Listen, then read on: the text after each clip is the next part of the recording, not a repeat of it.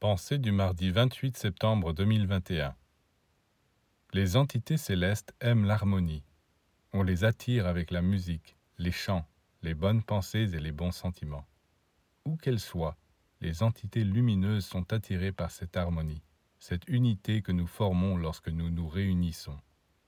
Elles se disent entre elles, à la différence de tant d'autres humains qui ne se rassemblent que pour fulminer, pour se dresser contre des ennemis réels ou imaginaires.